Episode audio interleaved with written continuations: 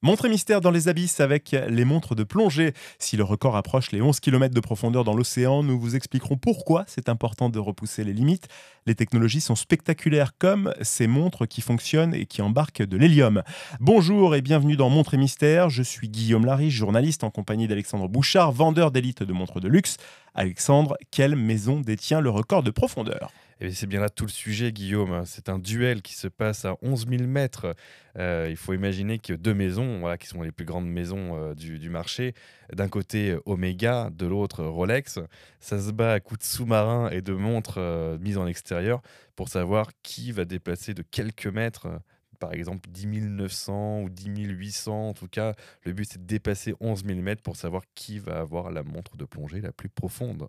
Alors justement, et les deux concurrents sont là-dessus bah, Omega et Rolex. Mais il faut imaginer que ces deux-là euh, se battent sur euh, un sujet euh, qui, qui n'a plus du tout d'utilité.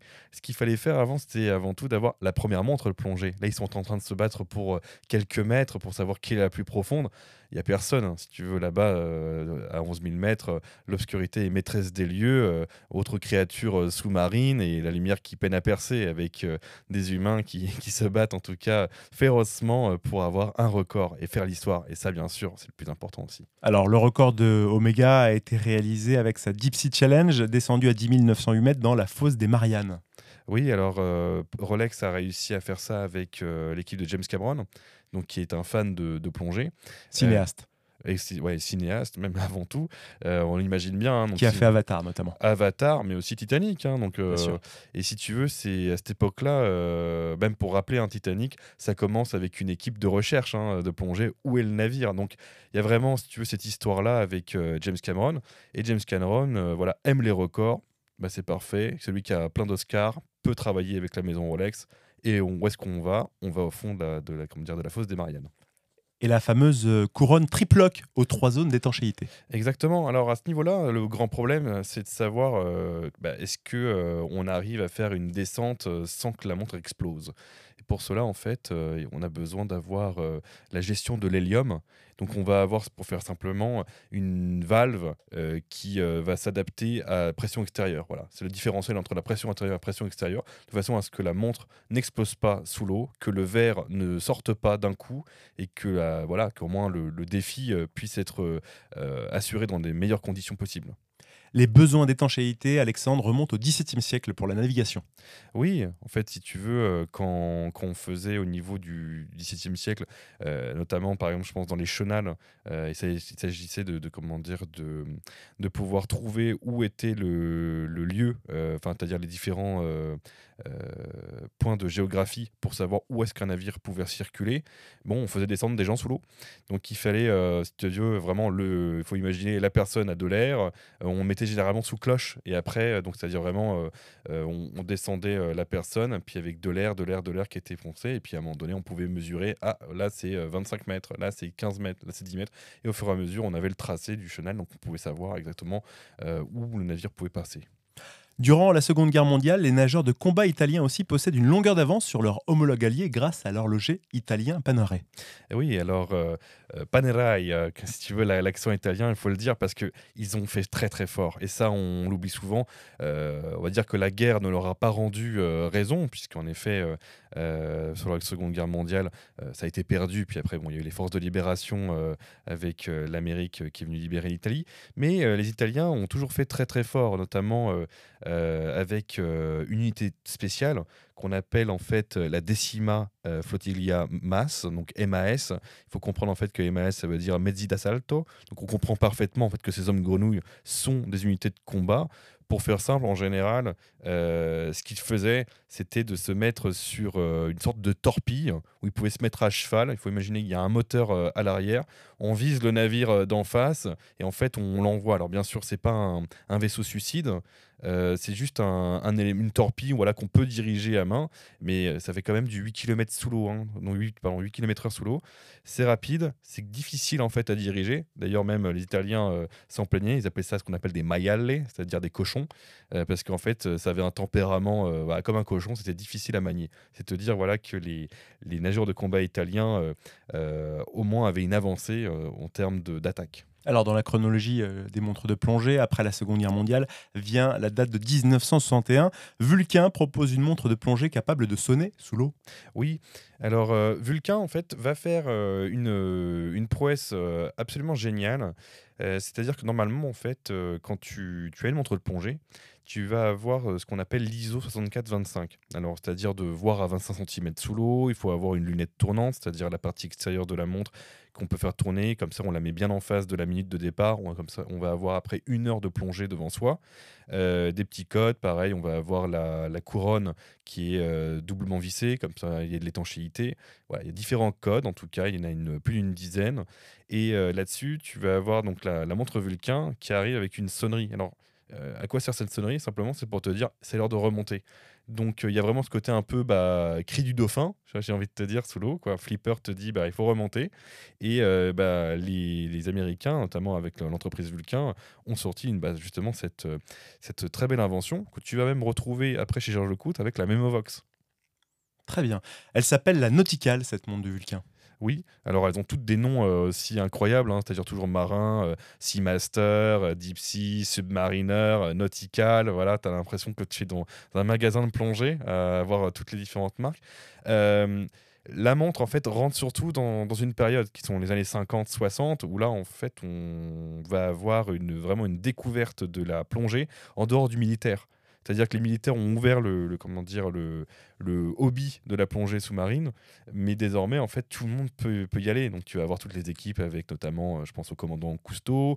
Tu vas avoir aussi, euh, par exemple, là, on parlait au tout début de, l'émission euh, de, de, de, la conquête donc des profondeurs, notamment avec le commandant Picard son surnom va être même en plus emprunté bah, pour faire Jean-Luc Picard dans la série Star Trek parce que justement, c'est l'idée d'aller au plus loin, euh, moins de l'espace ou des profondeurs, pour te montrer à quel point ça a été vraiment impactant d'avoir euh, cette période où on découvre la plongée et elle sera remplacée après par le monde de la conquête spatiale. Mais avant tout, voilà, on cherche euh, les, dans les entrailles de la mer à se balader au milieu des poissons et pour ça, il faut un super outil, ce qu'on appelle une tool watch, donc une montre outil. Et pour cela, bah, il faut une montre bah, parfaite. Et la montre plongée va être, on va dire, l'apogée de cette euh, volonté technique.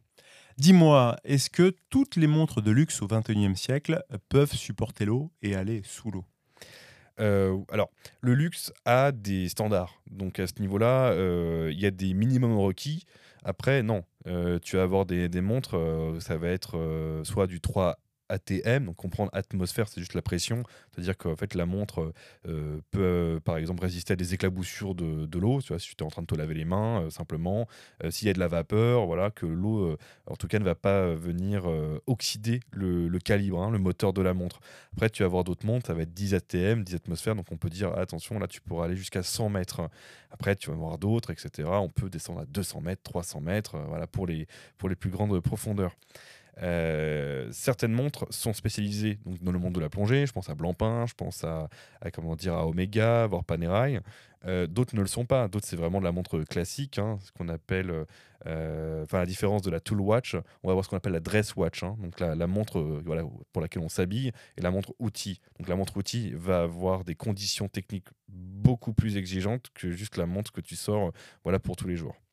Au-delà de 100 mètres de profondeur, on trouve des montres avec une valve à hélium. À quoi ça sert d'avoir des montres qui peuvent aller si loin? Et tout d'abord, qu'est-ce que c'est la valve à hélium? Alors la, valve à hélium, en fait, c'est il faut comprendre que quand on descend sous l'eau, euh, tu vas avoir donc bien sûr la pression euh, qui va qui va s'appliquer voilà sur le corps humain. En tout cas, la pression sanguine euh, est complètement différente. Et pour ne pas exploser, voir un phénomène, on va dire de malaise, voire un peu pizza, si j'ai envie de te dire sous l'eau, voilà, qui est du que, ça explose hein, tout simplement. Euh, il faut avoir ce qu'on appelle des paliers de décompression. C'est-à-dire on descend par étage au fur et à mesure. Voilà, on peut avoir une pause de 2 ou 3 minutes euh, à un étage. Voilà, on est à 10 mètres, 25 euh, mètres, 30 mètres. Voilà, J'invente, mais c'est juste pour noircir un peu le trait pour qu'on comprenne. il faut patienter pour ensuite descendre encore plus bas. Et pareil, la règle est la même. Voilà, pour remonter, il faut qu'on patiente, on va dire, à des étages intermédiaires.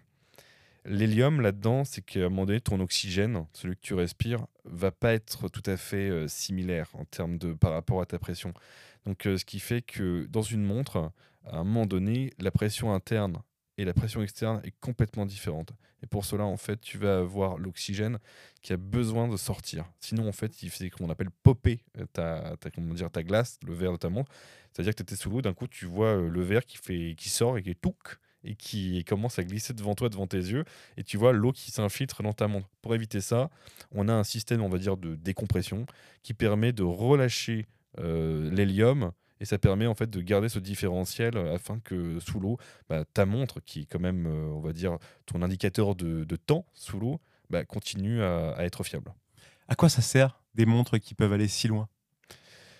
Bah, en fait, on a besoin du rêve et l'horlogerie est capable de pouvoir euh, mener, on va dire, en tout cas, la conquête du rêve, aussi bien par exemple dans d'autres mondes, que ce soit la course euh, de savoir qui est la plus rapide euh, en termes de voiture ou même d'avion, de, de, savoir est-ce que la montre peut aller dans l'espace. Là, la plongée a aussi bah, ce côté hyper intéressant. C'est un lieu qu'on n'est pas du tout. Euh, c'est-à-dire qu'il y a même des endroits encore sur Terre euh, dont nous n'avons pas connaissance. Alors aller à 11 000 mètres, tu vas, me dire euh, pourquoi faire? Bah, En fait, il y a aussi des missions quand même de sous-marins donc, qui, vont là-dedans. Donc ça permet aussi de donner de l'attention. Ça permet aussi de, rappeler aux gens, bah écoutez, on découvre de nouveaux calamars, de nouvelles espèces, on comprend qu'il il y a d'autres univers en entre que celui de la terre et du ciel, il y a aussi celui des fonds marins et on apprend énormément, tu vois, que ce soit aussi bien sur les, la capacité des, des plaques tectoniques à, à se rencontrer, euh, de voir des, des volcans sous-marins. En fait, ça rappelle aussi de simplement, bah, regarder, il y a cet univers-là et l'horlogerie aime bien avoir des univers euh, voilà, particuliers. Alors, on parlait des nageurs de combat italiens. Est-ce que tu peux nous parler de la 50 Fathoms, euh, qui est devenue la X Fathoms ou la 10 Fathoms Je ne sais pas comment prendre. Alors, euh, la 50 Fathoms de la maison Blancpain. Donc, la maison Blancpain, qui est une des plus vieilles maisons horlogères euh, suisses, c'est-à-dire qu'elle est, sur le papier de sa naissance. Elle a quand même une, date qui est absolument incroyable, voilà, qui est 1745. Donc euh, cette, euh, cette maison-là, en fait, a été connue pour être euh, classique, être sous-traitant. Pour voilà, il y a plusieurs générations de membres de la famille Blancpain. Au niveau du XXe siècle, c'est une autre époque. Donc tu vas avoir en fait la famille Fichter. Voilà, en fait, il faut, faut, voir que la maison Blancpain à un moment donné a été reprise par une des assistantes, secrétaires, partenaires des, des derniers membres de la famille Blancpain. Et cette dame-là, Betty, va comment dire s'associer avec son neveu qui s'appelle Jean-Jacques.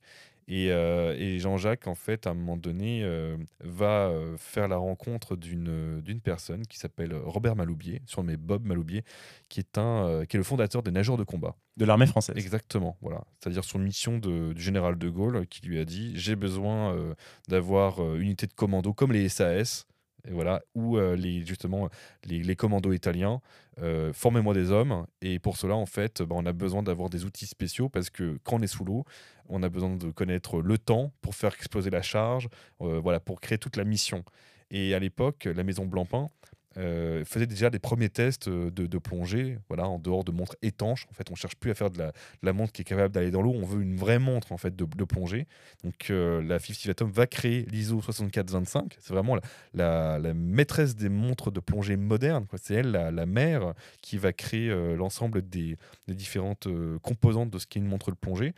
Et cette montre va sortir en 1953. Alors pour la petite histoire, les gens ne le savent pas, mais euh, ce, Jean ce, monsieur Jean-Jacques Fichter était ami avec le directeur commercial de Rolex et lui a enseigné la plongée. Et un an après, sort une montre voilà, qui est très connue, qui s'appelle la Submariner. Excellent. Euh, pas besoin d'être euh, nageur de combat quand on fait un petit plouf et qu'on remonte avec sa belle montre de luxe. Est-ce qu'on doit faire une opération spéciale pour euh, la nettoyer? Comment ça se passe? Là, c'est une super question dans le sens où on l'oublie tout le temps. Les gens pensent que bah, montre de plongée, bah, montre pas d'entretien. Eh bien si, il faut mettre de l'eau douce simplement. Il faut bien la nettoyer, avec, à condition bien sûr d'avoir la couronne de la montre doublement vissée, puisque c'est une montre étanche. Voilà, de façon à ce que aucune goutte d'eau puisse entrer à l'intérieur du mouvement. Voilà, puisqu'en fait, il peut y avoir des petits cristaux de sel euh, ou d'autres impuretés qui peuvent se loger voilà, dans des recoins entre guillemets du bracelet ou de la montre. Donc c'est important, on va dire, d'entretenir son matériel. On arrive à la fin de notre podcast. Est-ce qu'il y a une chose à apprendre en plus? Eh bien oui, euh, tu vas avoir des montres de plongée euh, qui sont euh, assez amusantes. Par exemple, tu as un très bon film qui s'appelle La vie aquatique de Wes Anderson. Et dedans, une montre est portée donc par Bill Murray, qui joue le, commandant Steve Zissou, voilà, qui est une, personnalité qui ressemble fortement et de manière parodique au commandant Cousteau. Il a porté une montre russe, voilà, qui, je vous laisse regarder le modèle en tout cas, mais elle porte son nom, l'Azissou. Donc voilà, ça fait partie des rares modèles, entre guillemets, de montres pas de, luxe, voilà, qui généralement ont des surnoms, à avoir un surnom. Donc voilà, cette montre-là s'appelle l'Azissou. Voilà pour les devoirs à faire à la maison ce soir. Montre et Mystère a fini de faire trempette. Au prochain épisode, nous vous parlerons des montres américaines, de leur collaboration avec euh, la NASA, mais aussi aux montres spécifiques pour aller à la guerre. C'était Alexandre Bouchard et Guillaume Lariche. Merci, merci de nous avoir suivis. Et si vous aimez Montre et Mystère comme nous, n'hésitez pas à parler de nous à votre conjoint, à vos proches, vos amis, votre famille. Bref, faites notre pub. Merci beaucoup.